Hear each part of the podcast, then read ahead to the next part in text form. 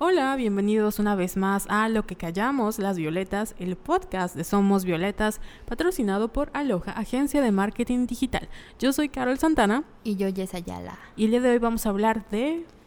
Contenidos feministas. Uh, Bellos contenidos feministas creados de mujeres para mujeres, porque sí los hay y hay mucha oferta muy chida para Y- consumir y ¡uh! arriba el feminismo. Jazz, feminazi. eh.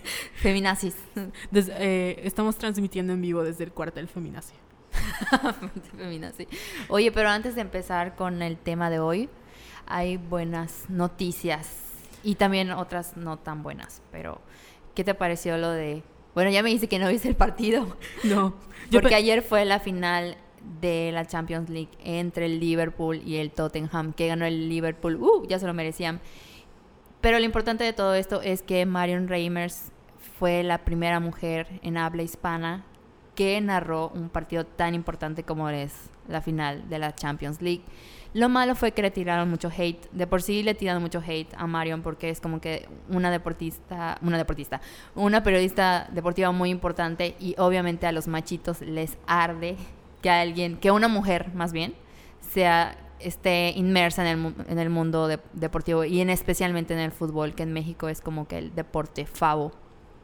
Y creo que tú viste, yo no estuve en Twitter porque no me gusta Twitter, pero tú me dijiste que leíste muchos tweets en que le tiraron hate a nuestra pobre y bella Marion. Sí, yo no, o sea, yo no siquiera sabía que existía Mariam, o sea, no sabía. No sabía quién era, O sea, no sabía quién era. pero porque no te gusta el deporte, no, No. te gusta el fútbol. No sé nada de fútbol. Entonces. Jessica es aquí como mi sensei de fútbol. Pero me enteré porque en los comentarios le ponían así como, ah, pinche vieja mamona, que aunque sabe mucho, o sea, aunque sabe mucho es una mamona y yo, Ujú. ok. Y que era una vieja ridícula y que iba a arruinar el fútbol y que ahora voy a ver, este, porque creo que en Fox lo comentó, Sí, en Fox, Ah. de- es de Fox. que todos iban a ir a SPM y la gente le decía, ni tienes por pagar SPM, ya sabes. Entonces fue así como un show de... Y al final, según yo iba a ser hoy, pero no, fue No, ayer. fue ayer. Me la perdí. Lo Pero, o sea, lo triste es que, por ejemplo, no, no aceptan que es una buena eh, periodista. Y, y siempre buscan como que tirarle hate de alguna manera porque es de que, ah, está bonita.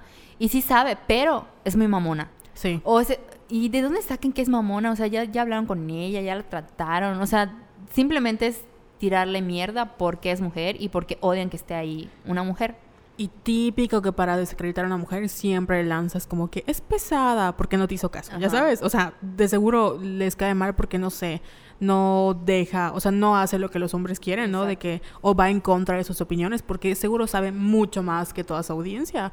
Entonces, cualquier comentario de ella es como, ah, pinche pendeja, no sabe nada, aunque sepa mucho. Porque Y Marion siempre, o sea, tiene muchas credenciales. O sea, estudió periodismo, se especializó en deporte y habla creo que cuatro idiomas. tú me dijiste que tiene muchas credenciales, ¿no?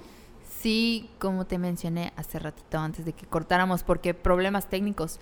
Marion estudió eh, periodismo, se eh, metió en el mundo deportivo porque pues ella quería ser periodista deportiva, habla cuatro idiomas y la verdad es muy chida y no entiendo por qué dicen que es una mamona. Y es más, hace rato te recomendé y les recomiendo a todos, la entrevistó hace poquito Alex Fernández, que es uno de mis comediantes favoritos y tiene un podcast que se llama El Podcast de Alex Fernández. Y pueden, si no lo escuchan, no importa, pero vayan directo al capítulo en el que entrevista a Marion. Y me encanta porque siempre mete su agenda feminista y es una enojona como todas las feministas, creo, ¿no? O Sí. sea, que cuando nos enojamos en que pasan muchas injusticias en el mundo porque somos mujeres. Esto de. Y es, es muy divertida, es una mujer muy inteligente, muy capacitada, y creo que eso es. Eso les arde a los machos. ¿Y sabes qué otro comentario vi? Que la llamaban feminazi.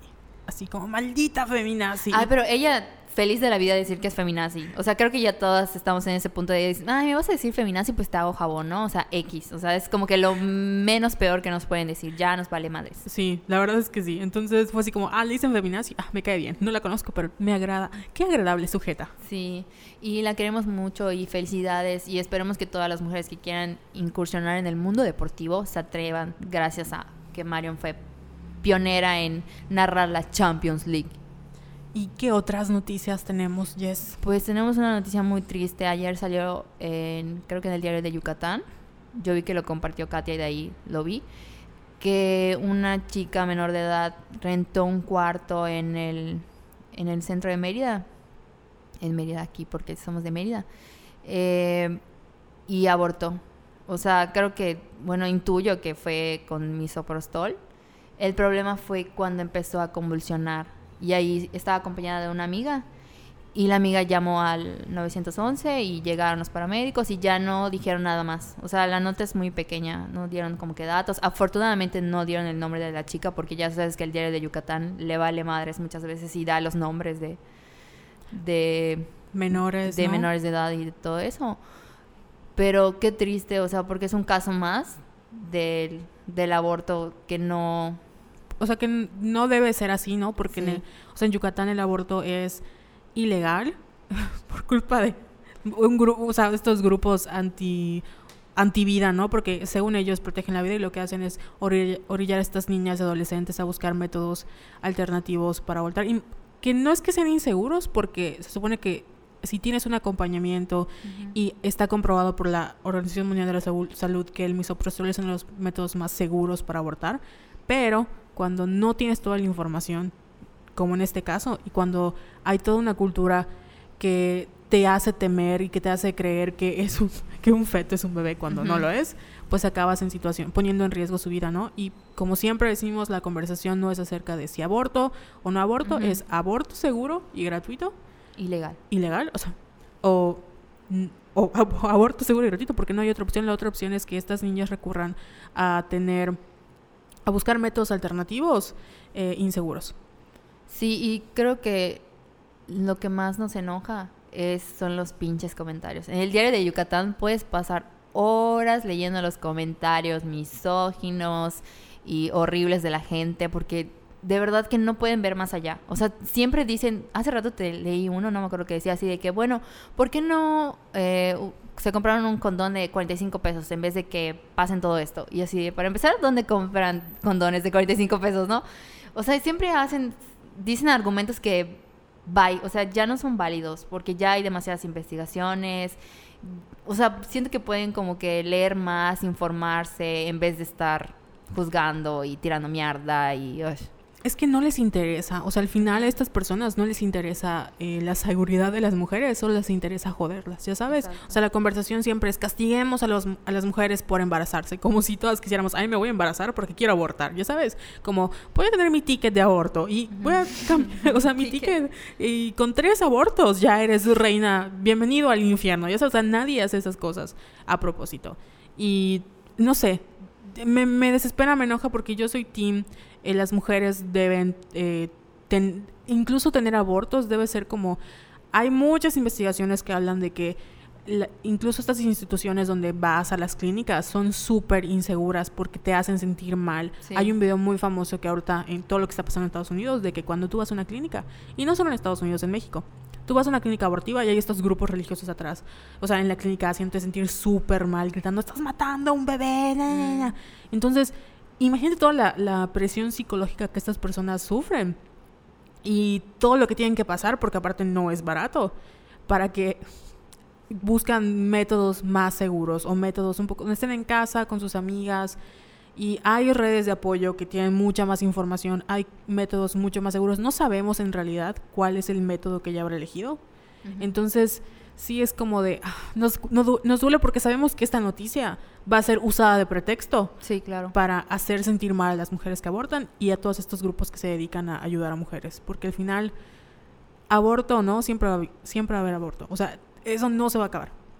Y hablando de, en este podcast vamos a dedicarlo a contenidos feministas. Y hablando de contenidos feministas y aborto, esto de Carol participó, bueno, Somos Violetas participó en el eh, la investigación que hicieron Katia Rejón y Lilia, Balam, que la pueden consultar en donde Carol, cuál es la página web. En abortoyucatán.com.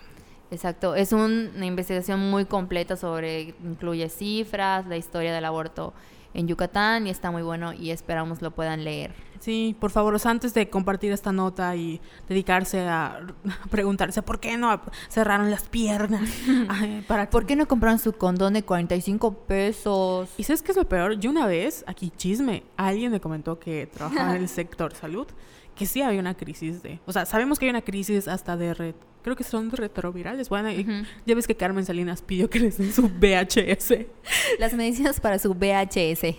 O sea, hay un problema de- en el sector salud, ahorita hay muchos recortes. Entonces yo no dudo que incluso en el sector salud los condones ya estén escasos. Entonces, am, 50 pesos suena muy poquito para nosotros, pero es la diferencia para muchas chavitas y mucha gente que no tienen los recursos. Y tenemos Exacto. que recordar que estas son niñas, son niñas Sí. de menores de edad que en su mayoría eh, a veces no, no eligen.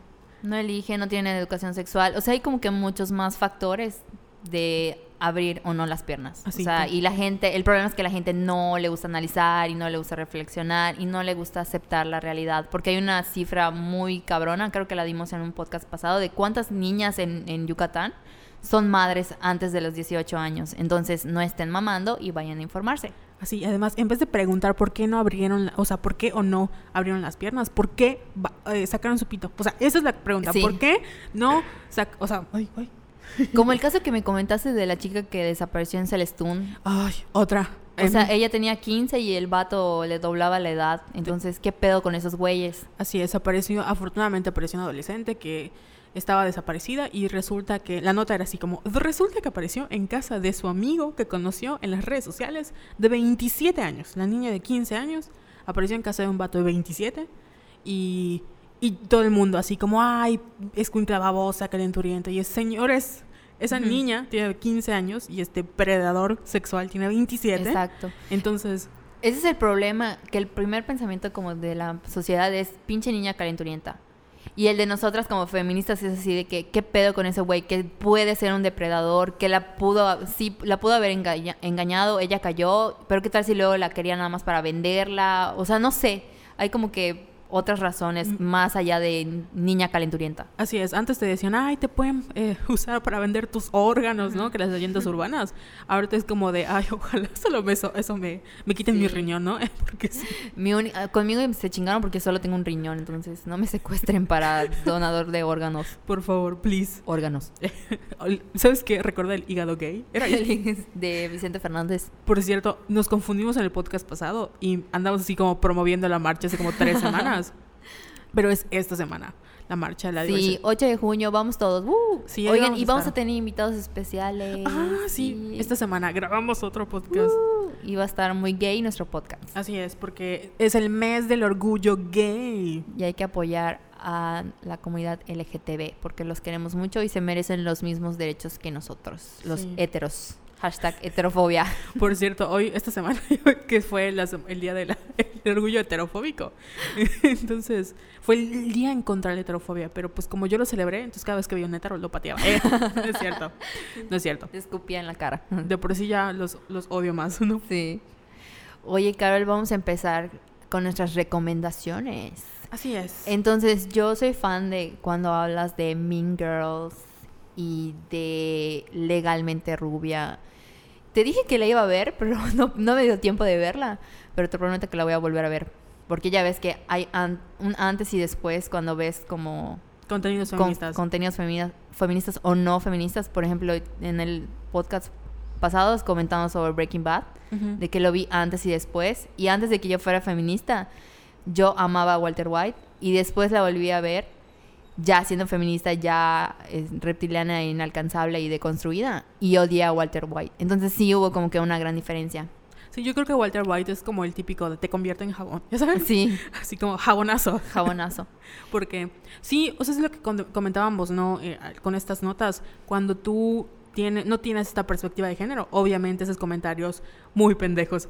Y cuando tienes esta perspectiva de género, ya ves las cosas totalmente diferentes. Y lo mismo pasa con los contenidos. Cuando tú no tienes como esta perspectiva, tú puedes crear el mejor contenido, Sí. pero siguiendo un discurso machista. A diferencia de cuando tú tienes una perspectiva de género, te puedes dar cuenta de muchísimas cosas, ¿no? cuando estábamos haciendo la preparación de para los contenidos, me acuerdo que me dijiste, ay, no sabía que, porque uno de los que vas a hablar es de, hablando de Reese Witherspoon, es Big Little Liars. ¿Big Little Liars? No. Big Little Lies. Ah, Lies. Es que la confundí con Pretty Little Liars. Siempre las confundo. Entonces, por ejemplo, estas actrices de Hollywood, que es como una nueva moda, que se dedican a buscar ya sean libros bueno, creo que libros más bien porque Sí. son como los textos que pueden como producir, porque cuando trabajan en la industria no encuentran como esos contenidos que les hagan des- no ser algo más que eh, la niña que se para o la persona que es violada nada más para avanzar en el plot, ¿no? Entonces, tú me comentaste que quería, yo, y que estábamos legalmente rubia. Legal- Yo quería que nos platicaras de Legalmente Rubia y de Mean Girls. Y de a partir de ahí podemos hablar de la comedia de Tina Fey, Amy Poehler, Sí, que porque son favos de fa- nosotras. favoritas. A mí me encanta. Bueno, una de las razones por las que amo Legalmente Rubia es porque, aparte de que es muy buena, es comedia así Sí. increíble. Creo que tiene un. eh, o sea, en ese entonces, que si no aparece 2002, es como esta separación de la lo que pueden ser las chick flicks. Porque las chick flicks son estas películas o libros que son para mujeres, escritos por mujeres, que aparentemente son temas como de romance o de superación, ¿no? Pero son para niñas. Y mucha gente, como tiene esta idea de que son para niñas, no las consume. Entonces, a raíz de, para mí, legalmente rubia, hay como un cambio de lo que pueden ser las chick flicks. Porque hay chick flicks muy buenas que son entretenimiento. Y no tiene nada de malo que sean entretenimiento. Pero acá en, en Legalmente Rubia hay como un mensaje subliminal, ¿no? Porque al final lo que ella hace es convertirse como... Es, sigue siendo un estereotipo de como esta rubia boba Ujú. Y trata de convertirse más allá de, o sea, no es porque deje de ser esta rubia, sino como dice, güey, no tiene nada de malo que yo sea rubia, yo voy a ser rubia y porque voy a ser rubia voy a, a, a hacer como Kim Kardashian que lo está haciendo ahorita. Sí, Por cierto, que dice, bueno, voy a usar mis privilegios que tengo como mujer blanca y rica y voy a hacer algo en pro de la sociedad, ¿no? Y en este caso, me encanta el, eh, el personaje de Woods porque ella crece siendo rica, bonita y tiene todo, ¿no? Entonces, realmente no tendría que estar siendo abogada y lo hace por la razón más tonta, que es un hombre. sí. Y al final, lo que tú ves en, en Elle Woods es que ella se da cuenta de que, oye, tal vez todo lo que me enseñaron de ser bonita y tener un hombre y casarme y eh, en pro de ser como este estereotipo de mujer ideal, no me llena. Entonces, ella tiene todo este potencial y lo utiliza de la manera menos eh, creíble, porque hasta cuando hacen el juicio, ¿no? Que le pregunta, ¿y te metiste, te volviste a meter a bañar? Y resulta que la señora se da cuenta de que, o sea, la chica estaba mintiendo Ah, sí, sí, sí. por una razón, o sea, que todo, del, del pelo, ¿no? Y todo el mundo como, ¿qué pedo?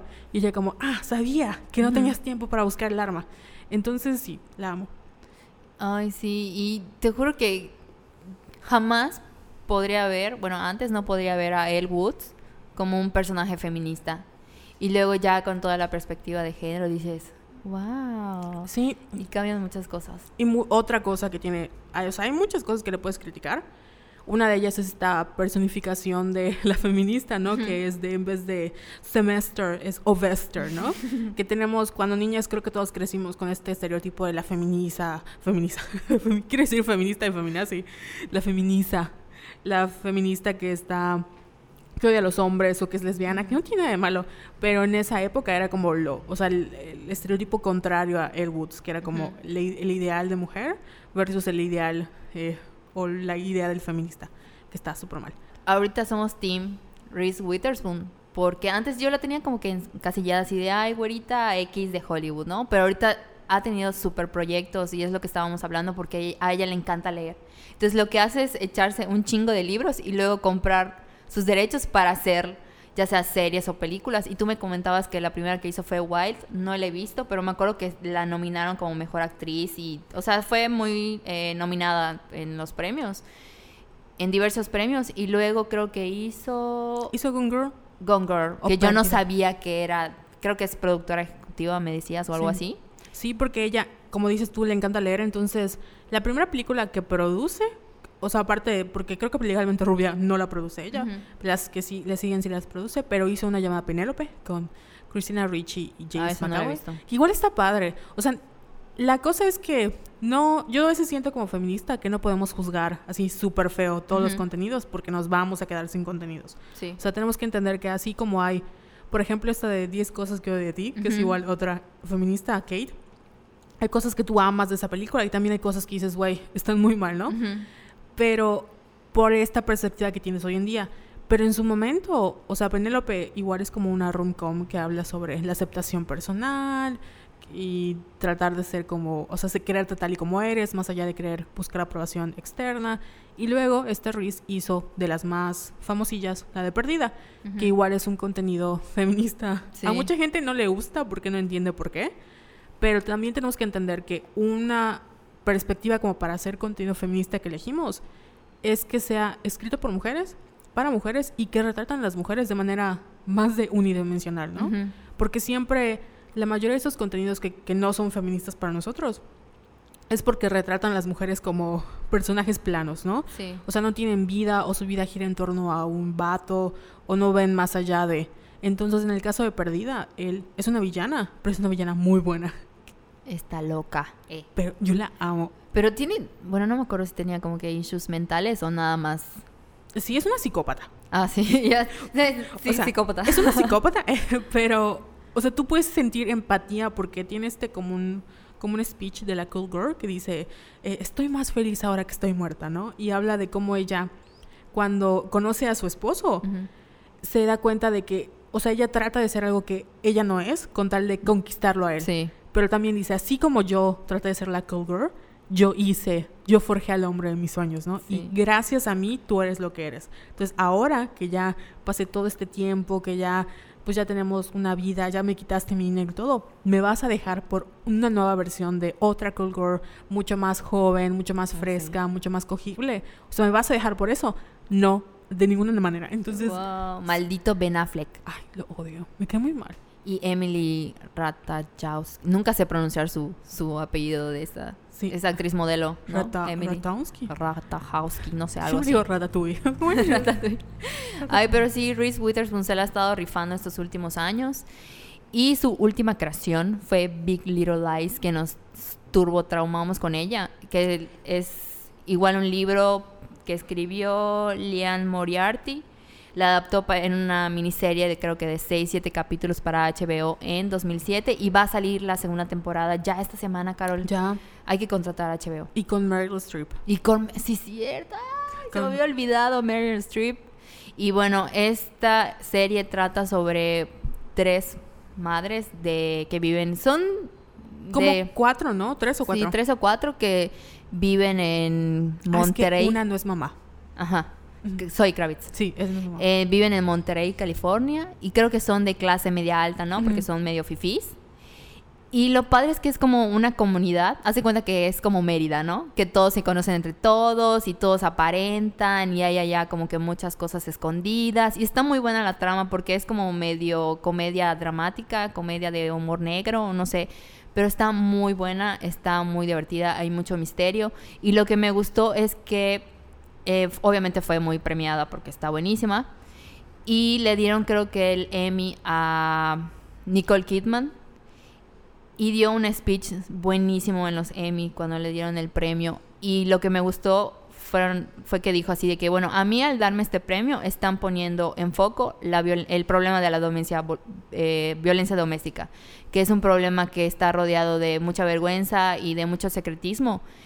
Y creo que por eso es muy importante consumir este tipo de contenidos, porque abordan esos temas, ¿no? O sea, porque el, personaje de Nicole sufre violencia, que desde afuera, como que su personaje nunca demuestra, obviamente, que está siendo víctima de, de violencia por parte de su esposo. Y está rodeado como que de secretismo porque ni siquiera sus amigas se los cuenta. Entonces, esos son el tipo de, historias que deben de ser contadas y visibilizadas y Reese Witherspoon y Nicole Kidman lo están haciendo porque ahorita que recuerdo creo que las dos son productoras ejecutivas y fue muy importante esa serie, ¿no? Y me encantó lo que dijo Nicole en, en, su discurso. Sí, porque estos, como dices, ¿no? Esos estos premios, este tipo de contenidos, o sea, tienes que, tenemos que tener en perspectiva que hace quienes han dominado la industria, ¿no? Y los libros, la literatura, o sea, el trabajo de las mujeres siempre ha sido menospreciado y siempre ha sido eh, como minimizado. Entonces, las historias más de, con el privilegio masculino, ¿no? Que ellos hacen, escriben estas historias desde su perspectiva, son las que conocemos. Entonces, muchas de estas historias como de violencia de género o de abuso sexual o simplemente el romance que esta semana me dio mucha risa porque una chica a la que sigo en Twitter, que se llama Emilia, un saludo, eh, publicó así de que imagínense que las portadas de los libros eh, de clásicos en vez de como sexualizar a las mujeres, sexualizar a los hombres, ¿no? Entonces está buenísimo porque tenía así como orgullo y prejuicio y había un vato así sad boy desnudo y tú dices, ah, sí ves la como que la diferencia de que las mujeres nos da igual verlas. Y yo le comenté, a mí una de mis cosas favoritas, que es otro tema de podcast, son las novelas de romance. O las novelas, literatura rosa, tú sabrás por qué. Pues literata. Literata. Hashtag literata de guay. Y me encanta porque esas señoras no tienen miedo de poner a los vatos encuadrados, ¿no? Sí. Y hay como mucha vergüenza ese tipo de contenidos. Pero una vez que te acercas a leerlos, te das cuenta de que nada más es lo mismo que escriben los vatos, pero desde la perspectiva de la mujer. Y obviamente mucho mejor escrito y más interesante. Porque lo hacen con toda esta perspectiva que ellos no tienen, ¿no? O sea, ¿cómo puedes hablar de algo que tú no conoces? Y obviamente por años no hemos conocido la otra verdad, ¿no? Que es la, la verdad de las mujeres. Y en este caso, por ejemplo, creo que algo que me, me impactó de Big Little Lies es que el esposo de Nicole Kidman es este vato que es súper guapo según. Sí. Alexander Skargal, no sé qué. Sí, que está guapísimo, qué pedo. sí está guapo, ¿no? Pero es que los confundo. Es, el vato de Tarzan, o sea, ubico como Tarzan. Este vato que tú lo ves así como, ay, el esposo perfecto y toda la vida muy perfecta. Y luego es un psicópata maldito. Y pasa en la vida real, ¿no? Muchas veces como idealizamos estos vatos porque son súper guapos o porque se ven así como hacen lo más mínimo por sus mujeres o por sus novias y al final son los peores. Sí. Y hablando de como libros creados por mujeres, creo que una de mis cosas favoritas fue empezar a leer ensayos eh, personales escritos por mujeres. Y me acuerdo cuando leí el de mi, esta Amy Poehler, me estaba muriendo de risa. Tú leíste de Tina Fey, ¿no? Sí, se llama Bossy Pants. Carol me lo regaló para mi cumpleaños. Gracias, Carol. Nadie. Es una autobiografía de Tina Fey en la que cuenta así datos clave de su vida antes de ser comediante y cuando ya fue comediante trabajando para Saturday Night Live y como creadora de la serie de Dirty Rock. Entonces está muy divertido y Tina siempre ha dicho que fue como una, ¿cómo le dicen? Underdog. Ajá. Tuvo como que muchos issues, era muy tímida. Sabía que era como que muy graciosa, pero como que no era muy sociable y tenía como que todos estos problemas. Y me encanta porque siempre cuando va a contar algo como que muy fuerte que sufrió, porque no sé si han fijado que Tina tiene como que una marca en su carita. Cuenta que alguien la agredió. ¿De Sí, y por eso, le quedó esa marca. Pero cada vez que está contando como que algo serio, busca la manera de darle un giro y te terminas cagando de, risa de algo muy triste. Y creo que por eso, bueno, yo creo que Carol y yo nos identificamos mucho con este tipo de comediantes como Tina Fey y Amy Poehler, que las amamos, porque siempre buscan la manera de reírse de sí mismas y eso es muy importante, creo que ahorita en el feminismo, porque pues somos muy atacadas y la violencia que vivimos y al fin y al cabo pues son cosas que tenemos que superar y ser fuertes. Entonces Tina lo hace muy bien y cuenta anécdotas muy divertidas. Ahorita le estaba contando a Carol que creo que eh, Tina es muy importante porque llegó a ser la jefe de guionistas en Saturday, Saturday Night Live, que es como que fue la primera, la primera que lo logró. Y contaba que una vez estaban como que todos muy cansados porque el ritmo de trabajo en ese programa fue como que, wow, too much, ¿no? Porque pues imagínate tener un show en vivo una vez a la semana y estar escribiendo guiones y, no, o sea, la carga de trabajo era demasiada. Entonces estaba rodeado de puro hombre. Y que en una de esas vio una jarra en, en la mesa y que así como que se iba a servir agua, ¿no? Y luego como que sintió un olor que no era, bueno, no agua, era té o una mamá así porque tenía un color raro.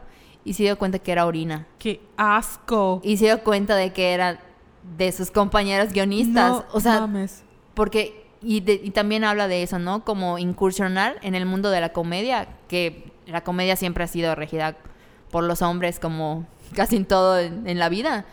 Y fue muy difícil, ¿no? Como que tolerar ese tipo de, cosas y de asquerosidades siendo ella la jefa. Y también tiene anécdotas muy divertidas porque todos sabemos que su Beth es Amy Poehler. Entonces, no me acuerdo, hubo como que un mini pleito entre Jimmy Fallon y Amy porque Amy dijo algo no típico de señoritas o algo que le incomodó mucho a Jimmy. Y Jimmy se volteó y le dijo, Amy, ya cálmate, ¿no? Porque eres señorita, no debes de decir eso. Y Amy se volteó así como que, fuck you, Jimmy. Pero lo cuenta, Tina lo cuenta así de una manera magistral y está muy divertido. Lo leí en inglés, eh, porque no creo que no en, en traducido al español, pero no importa porque es como que una prosa muy sencilla. Y si tienen inglés básico X, lo pueden super leer y rápido y está muy divertido. Lo, lo recomiendo mil. ¿Qué es lo malo de nuestras recomendaciones a veces? Yo igual me doy cuenta y digo, ay, Carol, no es porque que nos creamos gringas, ¿eh? o Ajá, queramos... no. Bueno, la verdad es que yo sí quiero mi visa, ¿eh? que alguien, un canadiense se case conmigo, eh, X. Pero está, a veces no hay como estos filtros para decir, vamos a hacer este contenido traducido en español. Sí. Entonces, eso también nos pesa, porque... Sí. O nos impide llegar a ellos porque a mí, cuando vi que era inglés, dije, chin. O sea, sí me dio un poco de hueva.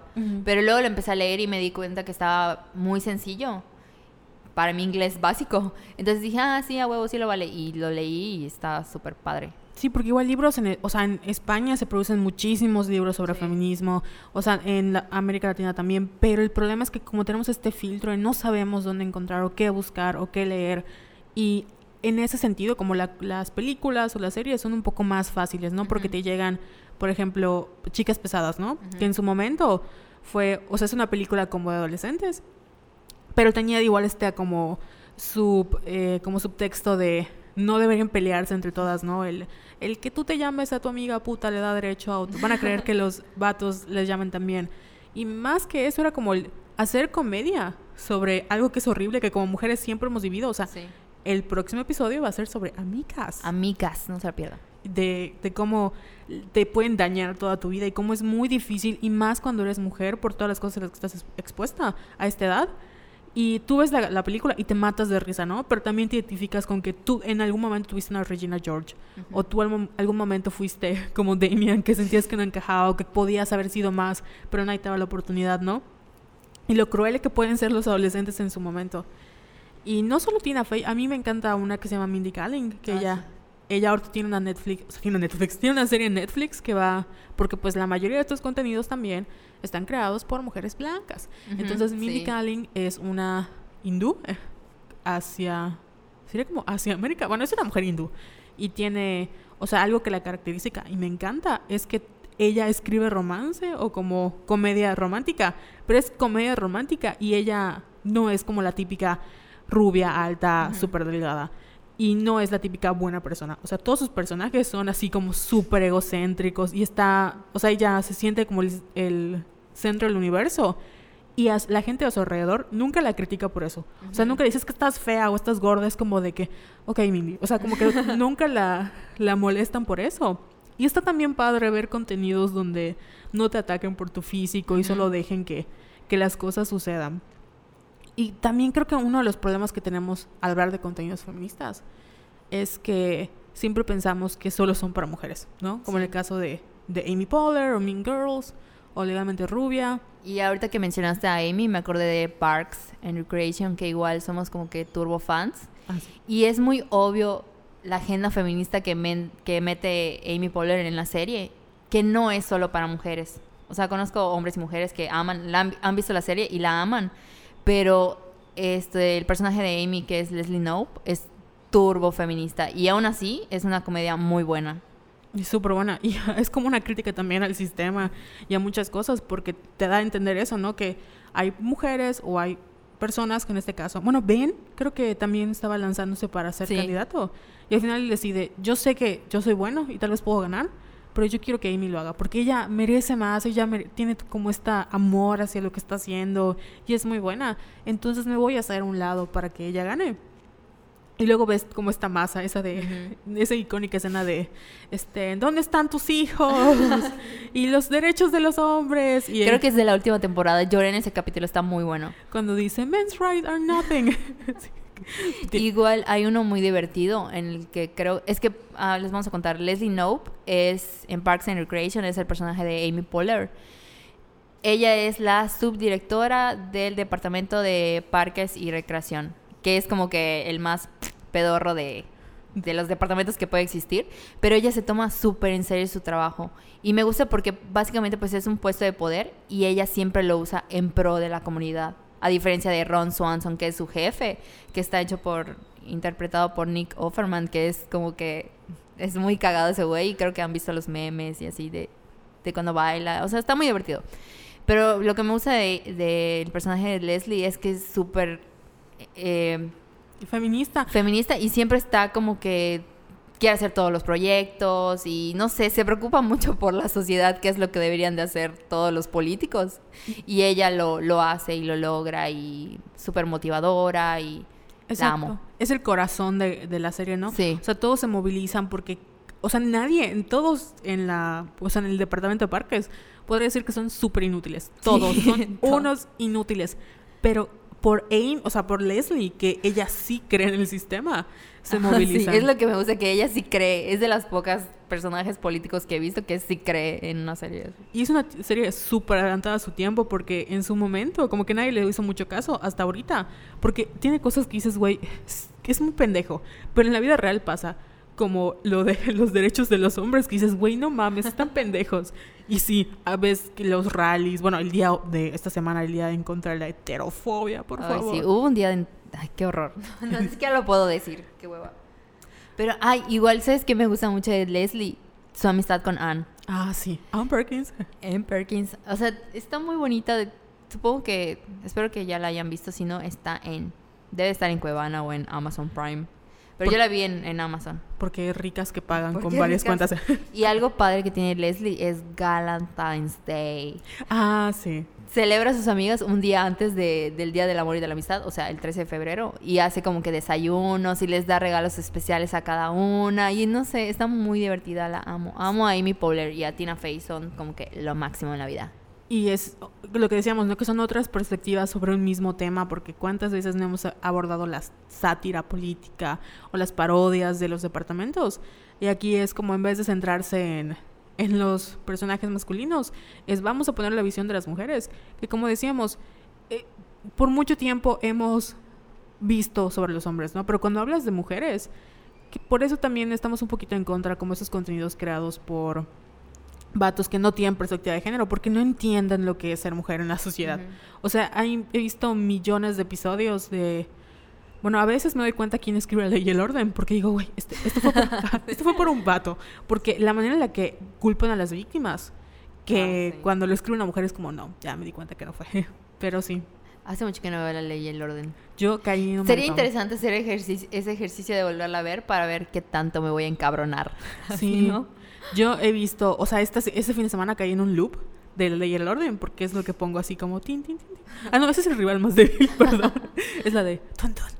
Pero hablando de violación, porque era eh, uno de los, le decía Jessica antes de, de entrar al aire, que, por ejemplo, en Game of Thrones, ¿no? Una de las cosas que yo dejé de ver la serie, creo que en la tercera, cuarta temporada, porque era horrible como para las mujeres. Y hay mucha gente que decía, no, pero es que Game of Thrones es sobre violencia y obviamente mm. la vida real así debe ser. Y pasan muchas cosas con Sansa y eran muy violentos. Eh, y lo mostraban en el show y todos como, y las feministas o las mujeres decían, güey, se pasan de verga. Y estos, no, es que así es la vida real. Y una de las críticas que le hacían es que usaban, y creo que incluso en la ley y el orden no llegan a hacer con el personaje de Olivia Benson, que usan el plot de la violación. Mm. El plot de la violación es cuando tú eres un personaje femenino y no te pasa nada o estás ahí y eres unidimensional, te voy a hacer que te violen para que esta violación, o sea, ni siquiera va a afectar como el, o sea, no afectar el plot, solo es para hacerte sufrir a ti como personaje, mm. para darte un motivo en la vida o para hacer que el personaje del hombre o tu contraparte, en este caso, muchas de esas personas son como interés romántico, eh, avance, ¿no? Uh -huh. Y eso pasa muchísimo en la cine, en las series, en la televisión. Incluso no solo con la violación, la violación es como el tema más extremo, sino los plots de... Hay uno que se llama Las mujeres en, la, en el refrigerador, que era una crítica que hizo una escritora llamada Gail, Gail Simon, Gail Simon, que ya llegó a escribir The Punisher, donde decía que en los cómics utilizaban estos personajes femeninos, solo los sacaban para matarlos, ¿no? Entonces pon tú que el ejemplo que utilizó fue Interna Verde, donde a su novia la matan y de una manera súper violenta y la, la meten en un refrigerador. Entonces Linterna, Linterna Verde llega y ve a su novia y dice, oh no, se murió y sufre, ¿no? Entonces como se vuelve un plot para el para el protagonista, para sufrir, para buscar venganza, y la vida de la mujer descuartizada fue así como X, ¿no?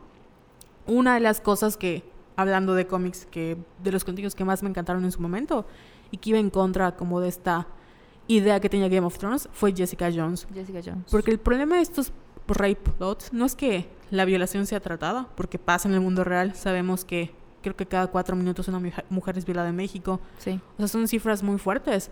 El problema no es eso, el problema es la manera en la que es abordada. Y en Jessica Jones eh, es una metáfora de la, de la, violación, porque hay varios como tipos de...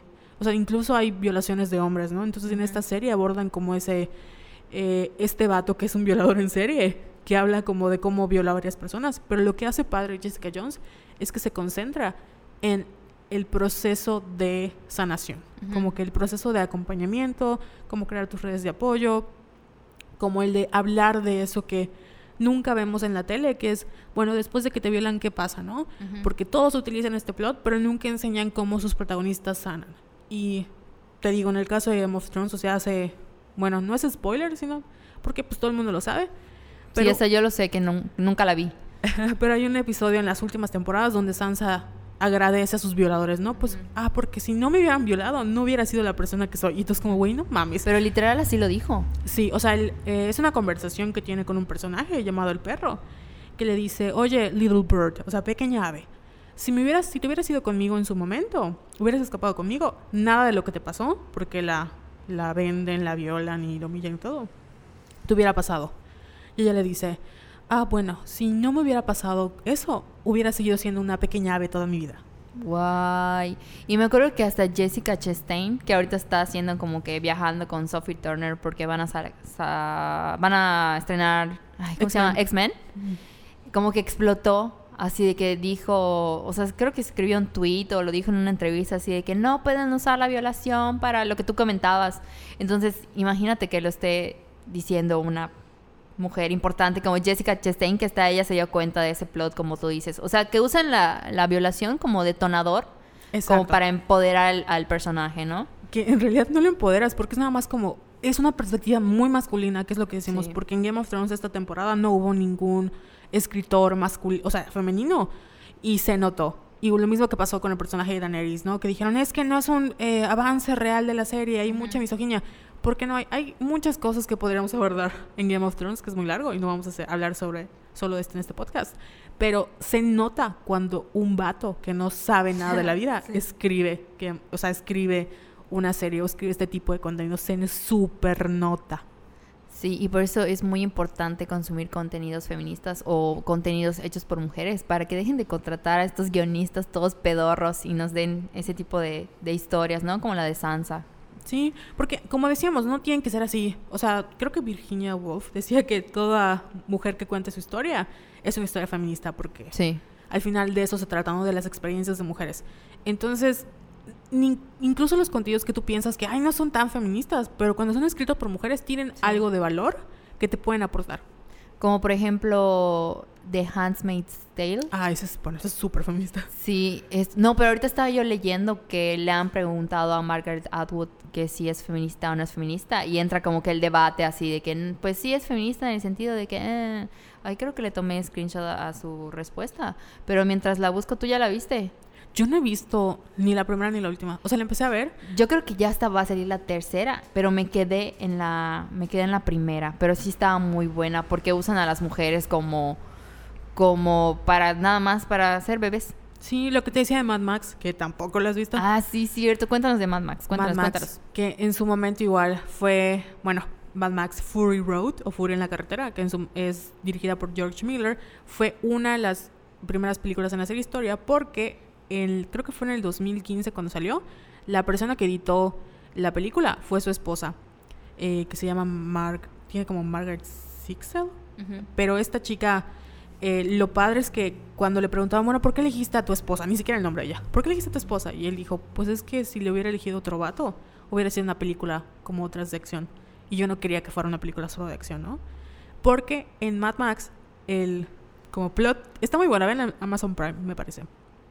Es que la protagonista en realidad es Charlize Theron, que es la emperatriz, emperatriz furiosa, y lo que trata de hacer es salvar un grupo de mujeres que ha sido explotada sexualmente por esto, por sus bebés.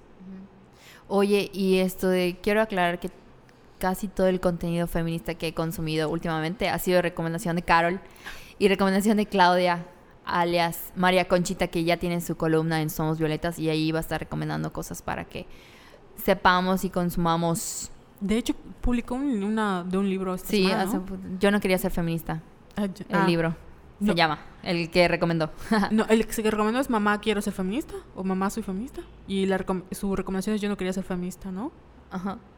Ya, ya nos perdimos, y no me acuerdo cómo se llama el libro, pero pueden consultar la, la columna de María Conchita en www.somosvioletas.com. Yo siempre le pongo María Conchita Alonso y luego me di cuenta, no es María Conchita Alonso y se lo quitó.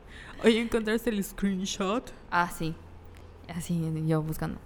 Le preguntaron a Margaret Atwood si... ¿Cómo se llama en español? La criada. Las... La- el cuento el de la el criada. cuento de la criada era feminista o no y respondió, si eso quiere decir un tratado ideológico en el que todas las mujeres son ángeles y o están victimizadas en tal medida que han perdido la capacidad de elegir moralmente, no. Si quiere decir una novela en la que las mujeres son seres humanos con toda la variedad de personalidades y comportamientos que eso implica y además son interesantes e importantes y lo que les ocurre es crucial para el asunto, la estructura y la trama del libro, entonces sí. O sea, como que.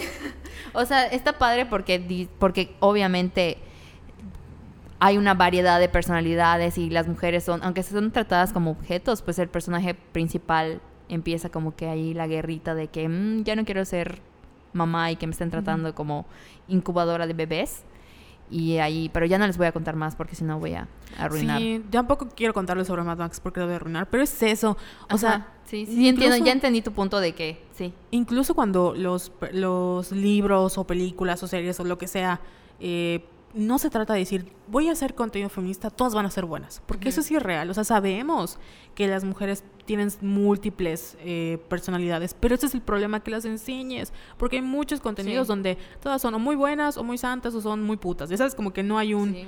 no ves que tiene como este arco de los hombres que hablando de arcos, yo hace como dos semanas pedí, porque, chisme, le hablé a una editorial, ay sí, influencer, no, vi que una editorial española sacó un libro llamado El viaje de la heroína, 10 íconos femeninos épicos del cine y la televisión, y la portada era Buffy, la de Buffy la, Cas- la Casa Vampiros. Y me llama muchísimo la atención. España siempre produce como libros este, con esta temática de estudios Ujú. mediáticos y así, ¿no? Y le pregunté, disculpen, ¿lo pueden traer a México? Así como, Disculpe. disculpe, por favor, solo por mí. Y me dijo, claro, con lo vamos a estar como tramitando. Y hace como dos semanas o un mes me dijeron, güey, ya está en México, pero tienes que pedirlo por Gandhi, ¿no? Y te lo imprimen. Y yo lo pedí. Y literal está muy padre porque cuando pensamos en héroes o en... Sí, en héroes. Hay algo así como el viaje del héroe, ¿no? Que es como esta historia de cómo el... Bueno, sí sabes, porque literata. Porque literata. Así es, de como Joseph Campbell, el viaje del héroe y su Ujú. camino, la, la, la. Entonces siempre pensamos en héroes masculinos, pero nunca pensamos en heroínas femeninas. Y estaba padre porque estoy hojeando el índice y está, a mí me llamó la atención Katniss Everdeen, obviamente.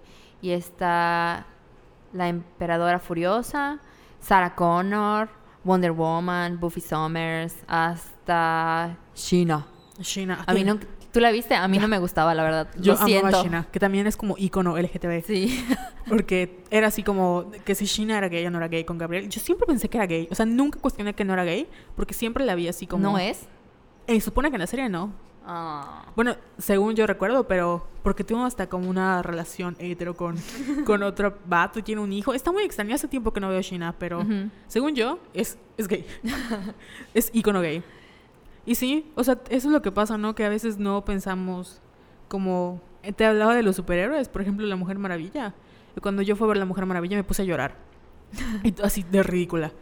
Porque siempre tenemos esta perspectiva cuando ves una película de superhéroes, así de que sale con sus chichis y sale así semidesnuda y así, ya sabes, para que la maten y nunca le da una bala ahí donde no tiene ropa. Y en cambio la Mujer Maravilla, o sea, las tomas de la película eran normales, o sea, no veías así como una super hipersexualización. Y lo padre es que Diana creció, o Diana, creció en una isla de puras mujeres donde no existía la inequidad porque no existían los hombres. Entonces, como que súper padre. Oye, hace rato me comentabas de una escena, pero no me acuerdo si era de Wonder Woman o de Capitana Marvel, la del muslo. Ah, no es la de Wonder Woman, que digo que estábamos llorando todos. Porque cuando hace este como landing de superhéroe que se llama, ¿no? Que se cae y cae en rodilla. En, la, en el cine se le movía la pierna, ¿no? Entonces todas las había, era muy ridículo porque veías en Twitter que todos hablaban de vieron que a la Mujer Maravilla le salía el sohol de la mujer. ¿Qué así se llama Sohol? Sí, así le dicen aquí en Mérida. Ay, no sabía. A tu carnita que te cuelga así de tus bracitos, Ajá. se le dice sohol. Ándale, pues se le, se le movía el Sohol a la Mujer Maravilla y todos como, no mames, la Mujer Maravilla tiene carne, ¿no? Que siempre cuidan este, en el, a las mujeres, no que no se vea, que no se mueva, o que la pancita, y acá como vale verga, ¿no? Se le movió todo. Porque obviamente fue dirigida por una mujer. Por una mujer que hizo una película también muy padre llamada Monster, que es... eh, Es ella. es ella. Patty Jenkins. hizo Monster, que también es, es sobre villanas, son mujeres eh, más de, ¿cómo, cómo se dice? Di- di- eh, multidimensionales. Tridimensionales, porque tienen como diferentes, este, personalidades, no personalidades, pero sí tienen diferentes, Facetas. ándale, pues, facetas. Y sí está muy padre. Wow. Oye, no sé si se nos está yendo alguna recomendación. Sobre qué hablamos de libros, películas, series. Nos pueden escribir y nosotros les... Porque siento que se nos están yendo como que muchas otras, pero Sí. abarcamos las la que, no- las que más nos gustan. Bueno, igual hemos estado consumiendo mucha comedia. Y por ejemplo, están los stand-ups. Ahorita vi el de Amy Schumer. Growing, que está muy bueno. Habla sobre el acoso callejero y la amo. Porque es que es lo que nos, nos gusta mucho de la comedia, que temas como que complejos de digerir, como que los hacen más amenos y... Ah, ya.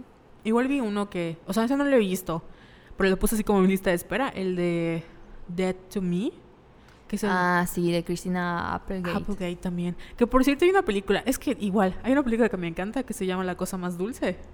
Ay, sí, la de Cameron Díaz, sí. Que no es que sea así como súper feminista, pero te da risa porque solo son mujeres. La, can- la vi hace como dos días de la canción del pene, así de "You- too Uy, big no to me acordé in". de, de lo de su pelito, el gel, que supuestamente es gel y se le queda. Pero esa es la de Loco por Mary. Ah, sí. La cosa más dulce es Ah, cuando... La estoy, la estoy confundiendo. Es que sale Cameron Díaz en ambas. Sí, la cosa más dulce es cuando este, ella persigue un vato a la boda de su hermano. Y hay una escena, o sea, que se llama la canción del pene y están haciendo una canción al pene. Pero está, o sea, está muy chistosa, ¿no? O sea, a veces ni siquiera tienen que ser como contenidos súper feministas como para entender que ah, sí hay diferentes perspectivas en la vida de las mujeres. Igual los stand-ups de Ali Wong. Ah, es buenísimo. El de, creo que el de Baby Cobra es cuando está embarazada. Sí. O después de su primer bebé o algo así. Pero habla sobre la maternidad y cómo premian muchas veces a los hombres nada más por ejercer su papel de papás, ¿no? Que no es la gran cosa, nada más están haciendo lo que deben de hacer. Así es, por hacer lo mínimo. Ese es el de Baby Cobra, antes, es su primer bebé. Y luego el otro es Hard Knock Wife, Ah, que es cuando ya tiene su segundo. Creo que está, creo que lo graba embarazada de su segundo Sí. y habla eso de la experiencia de la maternidad que es horrible y cómo ella pensó que teniendo un hijo iba a ser como su vida más light y fue Sí. lo peor. Y básicamente está manteniendo a su marido, ¿no? Así y hace es. chistes sobre eso y está muy bueno. Está muy padre porque siempre pensamos de que las mujeres, o sea, por ejemplo, yo que me quiero casar para que me mantengan, pero sé que en la vida real... Obviamente no va a pasar, Carol. ya sé. o sea, te puedes casar, pero no te van a mantener. Ya sé. O sea, esto es broma. Nada más quiero aclararlo porque hay gente que sí se lo cree. Y tal vez muy en el fondo tengo la esperanza de que mi sugar daddy de 30 años, millonario, Sí. novio tóxico, Edward Cullen, sea señor Grey ve- venga a rescatar de mi pobreza en Mérida. Pero, ¿Y Sí. qué más? ¿qué más contenidos he visto esta semana? ¿Terminaste de ver Tuca en Bertie? No. No, no terminé de ver Qué mala onda, Carol. Pero igual les recomendamos Tuca y Bertie. es animada, es de los creadores de... Bueno, una de las creadoras de Bojack Horseman, que es Lisa Hanna, no me acuerdo de su apellido, pero igual está muy buena. Esa sí puedo decir que es turbo feminista y me encanta. Igual otra que dijiste, Tuca and Bertie. Bueno, Tuca creo que es Ali Wong. Sí.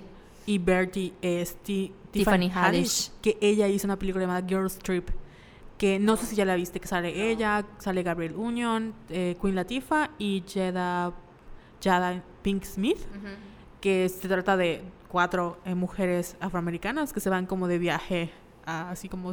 Sí, como un viaje entre Sí. chicas, ¿no? Que está buenísima. No la he buenísima. visto. ¿Está en Netflix? Está, no, Ah. está en HBO Go. Oye, ¿qué te voy a decir? Pero eso es lo padre porque, por ejemplo, tú y yo somos fans de, Tima, de Tina Fey y Amy Poehler y te pones a investigar un poquito de, de ellas. Ayer estaba checando info de, de Tina y yo no sabía que ella es la creadora de... Ay, se me fue el, De otra comedia en Netflix que es de Kimi... Ah, Unbreakable Kimmy Schmidt. Ajá. Donde sale. Sí, y supuestamente, bueno, leí que es súper feminista igual y no la he visto. Entonces, estas mismas mujeres que están creando cosas también están, o sea, están constantemente creando eh, diversas películas, series con contenido feminista. Igual Amy sal- sacó una película hace poco, creo que es Entre Vino y Sangre, que igual la vi y estaba divertida. Sí, te- como decías, ¿no? De Reese Witherspoon, que, o sea, estamos hablando de mujeres que en Hollywood tuvieron su momento de brillar.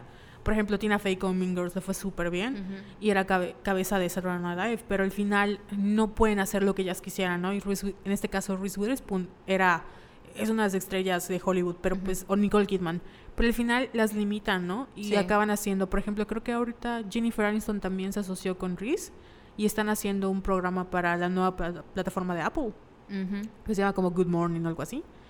Y lo mismo sucede con, ahorita creo que Jessica Chastain también está siendo productora, Ah, sí. que están tratando de, me parece que Anna Hathaway también está tratando de ser productora porque Sí. no logran encontrar como papeles que no las encasillen en ser bonitas y esto. Sí.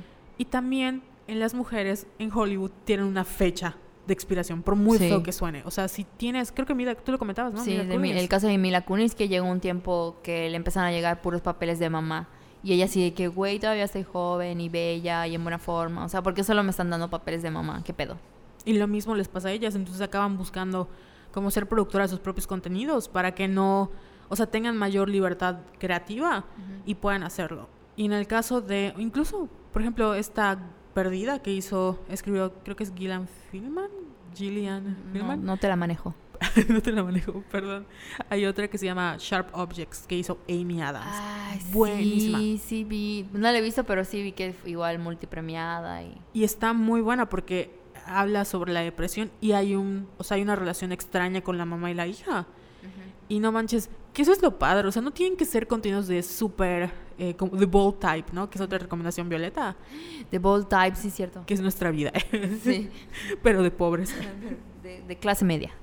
Este, que tienen que ser así muy como light, no pueden ser como esta de Sharp Objects, que es Sharp Objects, como objetos filosos, que es acerca sobre una relación extraña con su mamá y hay como mucho drama y suspenso y Amy Adams está increíble. Oye, hablando de contenidos feministas, estamos hablando como que solo de Hollywood, pero ahorita se me ocurrió eh, una película de Catalina Aguilar Mastreta, que es Ajá. hija de Ángeles Mastreta, que hizo la- Las Horas Contigo. Todos saben que yo amo Ángeles Mastreta y cuando vi que, ah, su hija va a sacar una película, se llama Las Horas Contigo y explora como que las relaciones entre mujeres. Y está muy padre. Eh, creo que está en Netflix y ya saben, es, o sea, Catalina aborda los mismos temas que su mamá y es de una joven que se embaraza pero está entre tener o no al bebé y va de visita como que con su mamá, pero tiene una relación problemática con ella, y, pero se lleva más con su abuelita, entonces está muy bonita porque explora así como que las relaciones familiares entre mujeres y la pueden ver, está muy bonita. Igual sabes cuál, hablando de contenidos ya en, Mexica, en español. Hashtag México. Hashtag México. Una amiga, Julia, me súper recomienda esta serie y la empecé a ver. Creo que igual... Un saludo a Julia porque siempre nos pide que le mandemos saludos y nunca le mandamos saludos. Hola Julia. Sí, Miss Julia siempre este, nos comenta, pero ella me recomienda muchísimo Las Aparicio. Creo que tú la viste, Está buenísima. Sí. Las Aparicio. Y la empecé a ver y dije, ay, qué padre producción. O sea, todo estaba muy padre. No recuerdo por qué no la seguí viendo, pero estaba así con el primer episodio. Lo padre es que es novela. Sí. Entonces, en novela abordan muchos temas sobre sexualidad. O sea, temas que en una novela típica mexicana jamás vas a ver. Y eso es lo padre de las Aparicio. Y sobre todo el personaje central que es Gaby de la Garza, que es como una... Ay, no quiero decir padrota, pero como que solución... Es sexóloga y soluciona los problemas de las mujeres, como que contratando hombres para que exploren su sex- sexualidad. O sea, así de que, no sé, tipo yo voy con ella y, oye, no puedo llegar a- al orgasmo. Y ella como que te va tratando y te da tips y consultas. Entonces está muy chida. También tiene algunos problemitas que dices, uy, qué hueva. O sea, pero mayormente, pero es como que fue, siento que fue como que pionera para explorar otro tipo de, de temas en una novela mexicana que fue de tela abierta. Sí, que es lo que decíamos, ¿no? Que a veces acabamos siendo permisivas con esos contenidos porque sabemos que son productos de su época. A mí uno que me encanta y siempre lo de ella es Casi Divas, que Ah, creo sí. que no lo has visto. No. Que en su lo único que me encantaba de esta, creo que tiene muchas cosas padres, ¿no? Pero lo que más me gusta es que son diferentes tipos de mujeres mexicanas. Que siempre vemos a las mujeres mexicanas eh, en las novelas siendo protagonistas son blancas Sí. y o si no son las sirvientas, ¿no? Entonces, en esta eh, película, a pesar de que cada una tiene un origen diferente, son tratadas con la misma importancia, no es una más que otra, una menos que otra, y con todas puedes sentir empatía porque sabe, o sea, no es solo la historia de que la niña es rica, o la niña pobre, o la niña que necesita ser fuerte, es como todas tienen algo que las ha marcado por ser mujeres y acabas sintiéndote bien o mal con todas. Y tiene un personaje, bueno, no quiero contarte porque está muy padre, pero igual es un producto de su época. Hay cosas que hoy en día no aplican y podrían haber sido mejores, pero en su momento fue muy importante. Oye, y si nos están escuchando y quieren recomendarnos algún contenido feminista, ya sea mexicano hollywoodense, lo que sea, nos pueden escribir igual para que lo veamos. Porque estamos, ahorita estoy, por ejemplo, este año fui a Filey y dije, solo voy a comprar libros escritos por mujeres. Me compré como tres, cuatro libros escritos por mujeres. No precisamente feministas, pero pues estoy consumiendo más productos de mujeres, cosa que ya tenía rato que no hacía. je. Sí, porque esto es lo que recargamos como mil, ocho mil veces en el podcast, ¿no? O sea, no importa que no sientan que son feministas, con que tengan esta visión, perspectiva de mi historia como mujer, que es lo que, por eso me encantan los, los ensayos eh, personales, porque te hablan de, bueno, cuando yo crecí, lo que me pasó, porque tienes esta visión Sí, y te identificas con lo que otra mujer ha pasado. exacto. Oye, Carol, y para despedirnos, ¿qué quieres recomendar? Algo que te guste mucho. Ay, ¿qué será? ¿Tú has pensado en una recomendación ahorita? Yo les quiero recomendar el, el libro de Tina Fey porque está muy divertido y fue muy light de leer. Y son de esos libros que puedes ir leyendo en el camión. Yo siempre leo en el camión. Entonces es como que muy sencillo y te pone de buen humor. Ujú. O sea, ¿no? Y como mencioné hace rato, Tina pasó como que por momentos muy feos, pero siempre buscó la manera como de salir adelante a través de la comedia, ¿no? Al fin y al cabo, pues es comediante. Y también les recomiendo mucho Parks and Recreation porque en su momento me traumé así muy feo. Porque la empecé a ver para superar Seinfeld y me terminó gustando más que Seinfeld. Entonces puedo decir que de comedia es como que mi serie favorita. Yo tengo varias. eh, una creo que ya está cancelada, que están lamentablemente solo en Amazon Prime, que es la de... eh, ah, se me fue el nombre ahorita. Se llama Dietlana. Eh, Dietland es sobre una chica eh, gorda, porque así está gorda, y no, o sea, quiere bajar de peso, la van a operar para bajar de peso y no puede. Entonces, tú ves la serie y te dices, pobre, porque tra- está tratando de hacer todo lo posible y no puede bajar de peso. Pero descubre que hay como una, una secta oculto de terrorismo que está atacando a violadores. Entonces ella acaba siendo, está un poco extraña porque el sentido narrativo está como que súper extraño, pero está muy buena porque al final, o sea, el chiste de esta chica es que termina como aceptándose, se da cuenta de que ser gorda no es ningún impedime- impedimento, que es algo que también tendremos que abortar eventualmente en un abortar, dije, abordar, Abordar. abordar en un podcast. Y otra co- que sigue como la misma línea, o sea, otras que siguen como la misma línea serían eh, Cheryl, que está creado por Adi Bryman, que también sale en Saturday Night Live, que esa creo que solo pueden conseguir por medios alternativos, porque no está disponible a través de medios legales en México. Y una que se llama My Mad Fat Diary o Mis Locos Gordos Diarios, que también es sobre una chica que gordita que tiene como eh, sufre de eh, comedora compulsiva y tiene muchas cosas, pero es una historia de amor muy bella. Oh. Sí. Oigan, no se olviden de acompañarnos el 8 de junio a las 4 pm en Mejorada para la marcha gay. Y en el próximo podcast vamos a tener invitados especiales. ¡Eh! Así, Estamos muy emocionadas. Porque ya tenemos invitados. Sí, nuestros primeros invitados. Ay, no les vamos a decir nombres porque hashtag sorpresa. Sí, esperamos ya tener como un intro porque no tenemos música. Ni nada, no tenemos nada de producción ni nada, pero aquí siempre va a haber chisme. Eso nunca se va a acabar. Así es, porque hashtag por... Entonces, nos vemos en la próxima y muchas gracias por, por escucharnos. Si tienen alguna recomendación, esperamos, nos pueden escribir a www.som... Ah, no. Somos tu Twitter, tu Twitter, Carol. perdón, perdón, perdón. Nos pueden escribir a... Mi Twitter es arroba Venus in Pisces. Mi Twitter es arroba yesayala17 o el de Violetas que es arroba somos violetas. Así es. Y nos pueden hablar igual por Instagram o enviar un correo a somosvioletas arroba gmail.com. Sí, muchas gracias por escucharnos. Nos vemos la próxima. Bye. Bye.